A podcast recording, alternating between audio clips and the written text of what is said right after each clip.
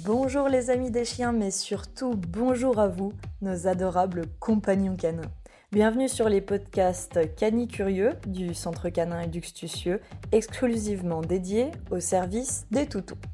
Tous les lundis, nous répondons à vos questions Instagram ou email sur tous les thèmes relatifs aux chiens, que ce soit sur l'éducation et le comportement, mais aussi sur les sports canins, l'équipement, le matériel en animalerie, la santé, l'élevage, le toilettage, la physiothérapie, naturopathie ou encore l'alimentation canine. Vous pouvez d'ailleurs retrouver tous ces thèmes dans nos mini-séries dédiées sur YouTube sur la chaîne Eduxtucieux et notre histoire et nos services sur notre page Instagram à Neji The Lazy ou encore simplement sur notre site, compte TikTok ou notre page Facebook. Hello les canicurieux et les curieuses. J'espère que vous avez passé un week-end au poil aux côtés de vos toutous et on se retrouve ce lundi pour parler chiens et plus particulièrement parler formation éducative. On répond donc à Arnaud qui va adopter un berger australien et qui nous rappelle que les cours obligatoires pour détenteurs de chiens vont être rétablis dans certains cantons suisses. Il nous demande également comment doit se structurer la formation d'un chien à partir de son arrivée au domicile et comment reconnaître un programme adapté pour son chien. Avant toute chose, quelques explications de base sont importantes pour les Français et les Françaises qui nous écoutent. Là où la France est divisée en départements et plus particulièrement, dirons-nous, en régions, la Suisse, elle, est divisée en canton. À la différence qu'en Suisse, pour les chiens, il existe un règlement national, comme l'ordonnance sur la protection des animaux par exemple, valable pour tous, et des réglementations individuelles par canton car chaque canton a son propre fonctionnement, que ce soit pour les chiens et pour le reste d'ailleurs. Dans les réglementations individuelles par canton, on va retrouver donc cette loi qui oblige tous les nouveaux détenteurs de chiens, ou également ceux qui n'en ont plus détenus depuis 10 ans, à consulter un éducateur canin pour effectuer notamment 5 heures de théorie visant à informer les propriétaires sur leurs obligations afin de garantir le bien-être de l'animal et sur les autres obligations relatives à la détention d'un chien, mais également sur leurs responsabilités relatives à la sécurité publique, la sécurité intrafamiliale, incluant donc la fameuse prévention des accidents par morsure, et ainsi de développer le civisme canin, selon le gouvernement. À la suite de quoi, un test pratique sera aussi requis après l'arrivée du chien et une attestation sera alors délivrée. Attestation qui devra ensuite être présentée aux autorités qui la requièrent comme une commune par exemple lorsqu'elle procède à l'enregistrement du chien dans la base de données Amicus. Pour les Français, l'Amicus c'est comme l'ICAD. Je rappelle et cite également que des cours avaient été rendus obligatoires par un plan fédéral en 2008, surtout à la suite d'une tragédie qui avait coûté la vie à un enfant, et la Confédération avait ensuite décidé en 2016 que le sujet était une compétence des cantons, et depuis 2017, les cours de formation n'étaient plus obligatoires à Fribourg. Mais dans d'autres cantons, par exemple comme le Valais, Neuchâtel et le Jura, qu'ils les avaient réintroduits. Dans les cantons de Vaud et de Genève, les cours ne sont obligatoires que pour certains chiens de grande taille ou de race dite dangereuse, mais ne vous méprenez pas, le sujet est également sur la table dans le canton de Vaud et tout n'est qu'une question de temps. Donc oui, les cours seront bien rendus obligatoires à Fribourg, Arnaud, pour tous les nouveaux détenteurs de chiens et ceux qui n'en ont pas eu depuis 10 ans. La particularité, et pas des moindres, c'est qu'on relève que l'exercice du métier d'éducateur canin, donc le formateur, hein, dans le canton de Fribourg par exemple, n'est pas soumis à une formation spécifique. Ainsi, ces cours vont devenir obligatoires, mais n'importe qui finalement pourrait vous les donner, peut-on imaginer, comme tout le monde peut finalement se dire éducateur canin là-bas. Ce qui n'est pas le cas donc par exemple du canton de Vaud, dont l'exercice du métier est soumis à un contrôle strict de la part des affaires vétérinaires compétentes et de la police des chiens. Par exemple, dans le canton de Vaud, pour donner des cours aux chiens, vous avez trois niveaux spécifiques pour un éducateur canin. Le profil 1 ⁇ qui est pour les éducateurs canins dispensant des cours d'éducation canine à tous les chiens, à l'exception des chiens qui doivent suivre une thérapie comportementale. Le profil numéro 2 pour les éducateurs canins dispensant des cours d'éducation canine à tous les chiens et prenant en charge les chiens qui doivent suivre une thérapie comportementale, et le profil mordant, le profil 3, qui est réservé pour les moniteurs de mordant ou hommes d'assistance pour chiens d'intervention ou de travail de défense. De mémoire, nous sommes actuellement les seuls à avoir tous les niveaux. Sachez d'ailleurs, pour votre information, qu'il existe même dans le canton nouveau un profil dit PAM pour les personnes autorisées par les instances à dispenser des cours de prévention d'accidents par morsure dans les écoles par exemple. Donc le canton de Vaud n'a pas encore remis les cours obligatoires pour les nouveaux détenteurs, mais les éducateurs canins y sont bien contrôlés et ont des obligations, contrairement au canton de Fribourg, nos voisins, qui remettent donc les cours obligatoires, mais où les éducateurs, attention pour le moment, ne sont pas contrôlés. Et ça, c'est bien important. Faites très attention car c'est un vrai problème. L'exercice de ce métier, je le rappelle, qui est un vrai métier, fait appel impérativement à des formations et à la connaissance du fonctionnement et de la psychologie canine, mais aussi à comment la traduire et la simplifier au mieux pour qu'elle soit accessible aux maîtres, c'est-à-dire à vous que nous formons surtout. Si cette connaissance n'est pas pleinement acquise, le risque est de manquer des étapes de développement social pourtant cruciales chez les jeunes chiens, et d'utiliser pourquoi pas de mauvaises méthodes, et tout aussi pire, d'avoir des manquements de lecture qui mènent à des mauvaises associations et des traumatismes sur le long terme chez le chien, qui déclencheront à leur tour à terme des troubles de comportement. Par exemple, c'était le cas d'un canet corso que nous avions récupéré agressif humain et congénère et tout en fait, avec un éducateur qui ne connaissait ni les chiens apparemment, ni la race, puisqu'il en avait peur, et lorsque le chiot, à l'époque tout petit, a aboyé un vélo qu'il n'avait alors jamais vu et découvrait tout simplement, l'éducateur l'a pris et l'a retourné sur le dos pour le sanctionner violemment. Le chiot, qui était alors tout petit, s'est uriné dessus de peur, et comme l'éducateur canin utilisait en parallèle des saucisses, il n'a plus voulu manger de nourriture crue dès lors, et que des croquettes. Il ne mangeait donc plus que des croquettes, c'est vous dire combien c'est grave. Ce n'est pas la seule chose. Le chien finit agressif car il se prenait des coups de collier par-ci et par-là, gratuitement, ne pouvait pas aller jouer avec les autres chiens car il était toujours maintenu en laisse et a finalement développé de sévères troubles du comportement qui empêchaient sa propriétaire ne serait-ce que de le promener, puisqu'il déclenchait sur tout, tout le temps et pesait à la fin très très lourd à l'âge adulte. Bon, ce chien va très bien désormais, je vous rassure, mais bon, on aurait pu quand même éviter ça, et on aurait pu éviter ça à la propriétaire surtout qui a traversé de nombreuses difficultés.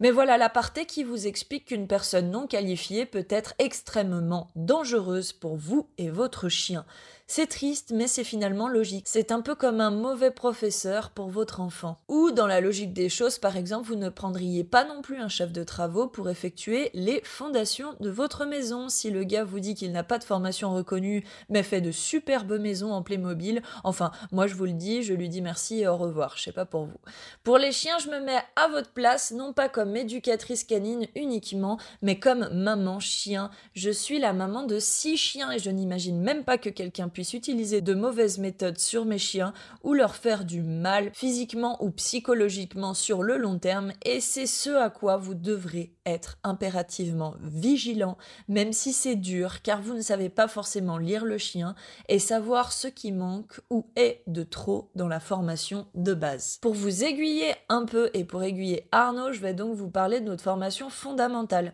La formation blanche ou formation fondamentale chez nous, c'est la formation du chiot ou du chien qui arrive tout simplement dans votre foyer. Elle se compose de trois grands pôles qui sont le comportement et plus particulièrement la sociabilisation, donc en bref, le fait d'apprendre à aimer les humains, les autres animaux et l'environnement, mais aussi l'éducation, qui est en gros l'école de la civilité du chien qui vit dans le monde des biens des humains, soit en passant par des règles de politesse, de bonjour, d'apprentissage de la propreté, des destructions à éviter dans la maison, du contrôle de la mâchoire, etc. Et enfin, l'école des interactions fondamentales, soit les mots que vous devez apprendre à votre chien pour qu'il effectue des actions spécifiques et soit sous votre contrôle, par exemple, avec les mots revient, assis, couché, marche au pied, etc. Mais attention, notre formation fondamentale, Arnaud, elle est aussi composée de cours pratiques avec 5 heures minimum, ce qui est différent des 5 heures seulement de théorie unique qui sont demandées. Car tu comprendras que pour bien encadrer et guider un chien,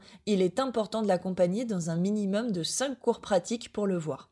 sur le terrain par exemple pour faire le point et faire des jeux d'éveil avec son maître pour leur relation, en balade avec d'autres chiens stables, en forêt pour sa sociabilisation chien, en ville pour s'assurer que tout va bien et que la civilisation, ses odeurs et ses bruits ne seront pas un problème, dans un café ou dans une animalerie ou dans un magasin de bricolage pour constater que le chien est pleinement stable et capable de vous accompagner partout sans problème, et à la maison pour terminer bien sûr pour checker toute la partie éducative des règles du foyer. Bien au-delà de ce côté pratique, tu as donc effectivement toute une partie théorique, et pour moi elle ne fait pas seulement 5 heures, car 5 heures ce n'est rien.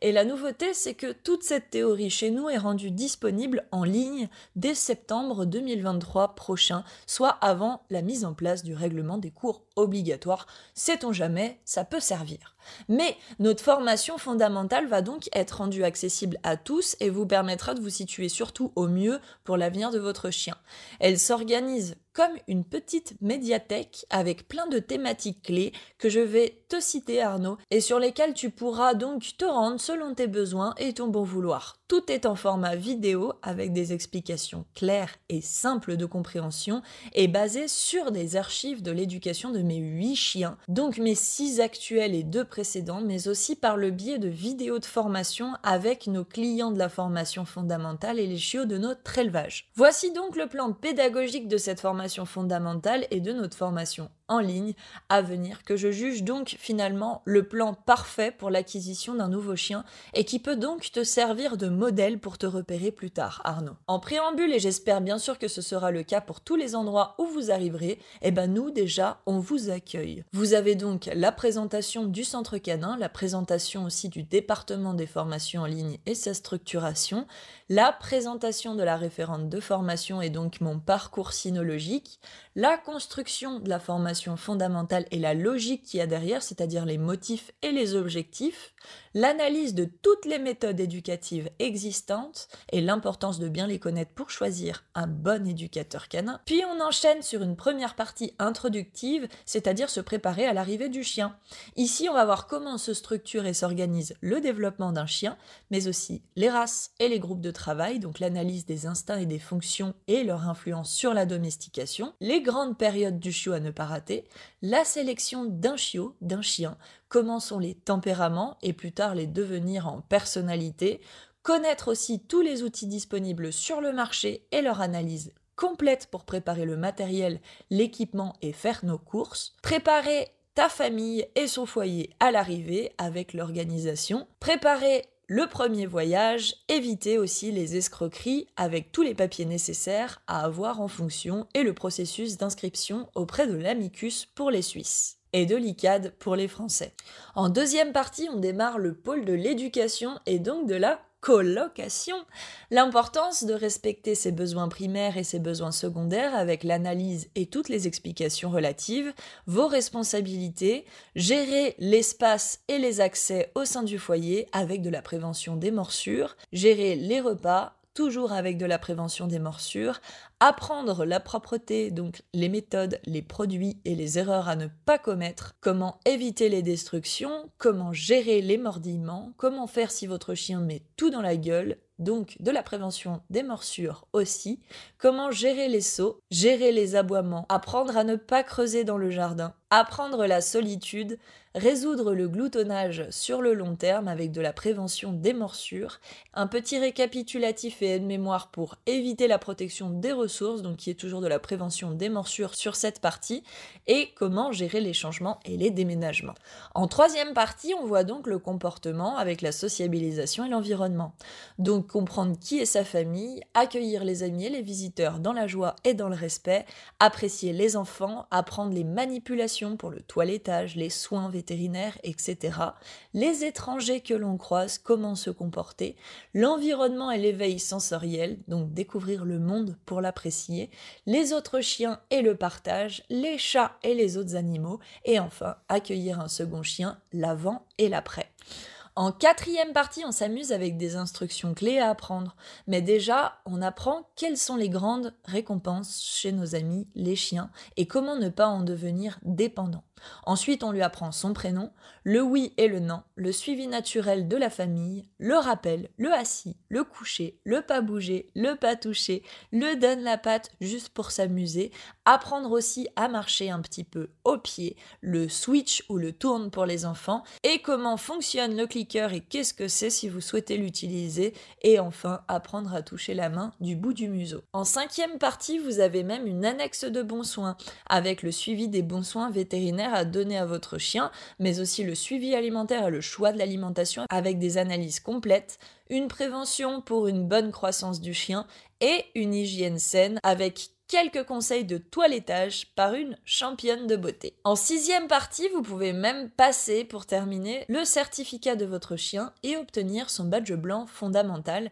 qui est donc l'examen finalement de la formation que vous avez suivie avec la structure et quelques petites vidéos à nous envoyer et ensuite eh bien votre adresse et le formulaire à compléter pour recevoir son certificat et son badge à la maison. Après pour plus tard, on te parle aussi de la formation de performance pour les plus grands du coup et donc de la gestion des émotions à plus haut niveau et des cinq grandes stimulations à exercer ensuite. Mais ça ce sera eh bien à plus haut niveau et après déjà avoir réalisé tout cela. Arnaud, j'espère que cela pourra t'aider à comparer et surtout te situer pour l'avenir de ton toutou avec les informations et thématiques importantes que vous devez voir ensemble. Et rappelle-toi, quand tu auras choisi l'élu, qu'il est intéressant, si tu prends des cours théoriques, de les cumuler avec du pratique pour faire un cours à domicile, un cours individuel sur un terrain d'éveil, un cours sociabilisation avec d'autres chiens bien dans leurs pattes en forêt, un cours en ville et un cours dans un café, restaurant, partenaire, marché, ce que tu veux. Je vous souhaite une belle semaine malgré la pluie pour ceux qui sont situés vers chez nous, mais il y a toujours le soleil bien sûr si vous avez à vos côtés un toutou et je vous retrouve la semaine prochaine pour un nouveau thème canin.